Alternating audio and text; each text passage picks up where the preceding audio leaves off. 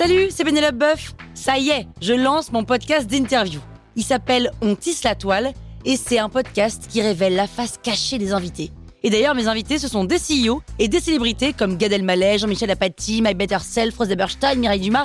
Et évidemment, je pose des questions qu'on n'ose pas toujours poser et je leur fais faire des tests, des challenges, je leur fais jouer l'harmonica, grignoter des trucs, bref. Rendez-vous sur On tisse la toile pour découvrir une interview tous les lundis. Ciao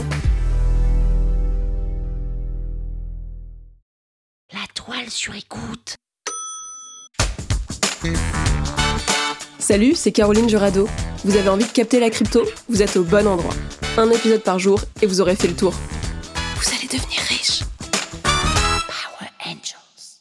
Plus tu investis tôt, plus tu gagnes gros. Ok. Sauf que comment tu fais pour suivre des lancements de projets cool quand t'as pas le time? Alors oui, il y a le supplément mensuel de ma newsletter, mais là on parle de lancement de projet. Genre, plutôt ça n'existe pas. Le premier moment où tu peux investir, c'est quand un projet fait son ICO. Ok, on fait un point sur les ICO. Tu vois une levée de fonds? Bon, quand j'ai lancé ma première boîte, j'avais besoin d'argent. En vrai, pas tellement, mais ça me semblait important de lever des fonds.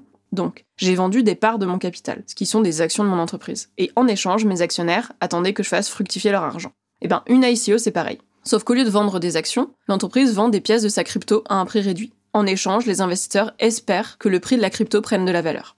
Le truc, c'est que tout le monde peut créer une boîte et convaincre des gens d'investir dedans, même si c'est une boîte pourrie. Alors pendant que toi, en 2017, t'étais en train de mater la grossesse de Beyoncé sur Instagram, il y a tout un tas de gens qui se sont fait arnaquer en investissant dans des ICO bidons. Il paraît qu'il y aurait eu 800 tokens créés qui étaient en fait des faux trucs. Bon, aujourd'hui c'est différent. Les gens se font plutôt arnaquer en investissant dans des collections NFT bidons. Mais pour les ICO, on a trouvé une solution. Et la solution, ce sont les launchpads. Alors c'est quoi un launchpad? Si t'es un start je vais te dire que c'est un incubateur qui va gérer ta levée de fonds. Mais si tu es un civil, ce sont en fait des écoles pour entreprises crypto. Tu passes une grosse sélection à l'entrée, ton projet est accompagné par les meilleurs experts, puis ils s'occupent de ton ICO, et le méga avantage des launchpads, c'est que ce sont des projets bien sélectionnés et bien accompagnés. Donc ça exclut ce qu'on appelle les scams, ces arnaques, et ça donne plus de chances de succès au projet.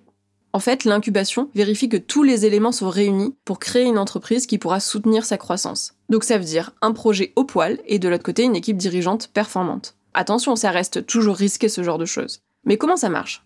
Il faut commencer par acheter de la crypto du Launchpad pour y accéder. Et oui, il a aussi sa propre crypto, comme tous les projets crypto. Ils sont malins. Hein et le Launchpad te prévient quand il y a une nouvelle crypto qui va sortir. Il y a tout un système de sélection, de tirage au sort, pour savoir si tu peux investir dedans. Alors, tu comprends que tout l'objectif des Launchpads, c'est de trouver les bons. Et pour ça, c'est plus facile d'aller regarder les dernières promotions de projets crypto qui sont sortis, et si c'était des projets vraiment cool, bah t'as des chances que ça soit un launchpad sérieux. C'est un peu comme les écoles, même si j'aime pas le dire. Par exemple, le plus connu de tous, c'est le launchpad de Binance. Eh ben, il a incubé un projet qui s'appelle PancakeSwap, qui est un site qui te permet d'acheter des cryptos, qui est devenu un des leaders au monde.